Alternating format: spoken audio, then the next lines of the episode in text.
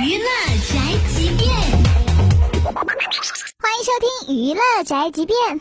这话说呢，患难易办，荣华难求。张艺谋呢，这两年也是被黑的不行了，自己呢最近也开始召唤必杀神技，御用文学策划周晓峰出书细数老谋子曾经的黄金搭档张伟平的十宗罪。这其中呢，有一宗罪直接是看着小编心里啪啪的。这书里面呢是这样说的：张伟平曾让张艺谋请赵本山到家里吃饭。期间呢，张伟平就借着酒劲儿哈，对赵本山那是戳戳点点。这本山大叔哪受得了这个气呀？气的是拂袖而去。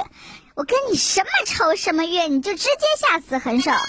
另外呢，书中还爆料说，张伟平不仅跟韩三平、宋丹丹、贾樟柯关系不好，就连高仓健这样的外国友人他都不放过。高仓健呢，曾经给张艺谋写信都叮嘱过了，不要被制片人给束缚了。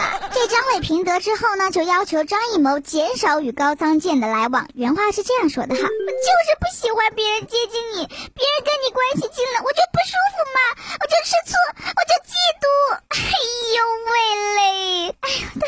小编才明白过来，原来两人决裂不仅是因为利益，还有情感纠葛呀！爱呢就是占有，不爱就毁灭喽。以上内容由大嘴播报，不代表本台立场哦。搜索 FM 一零七二，关注电台订阅号，好音乐、好资讯，微信在线收听吧。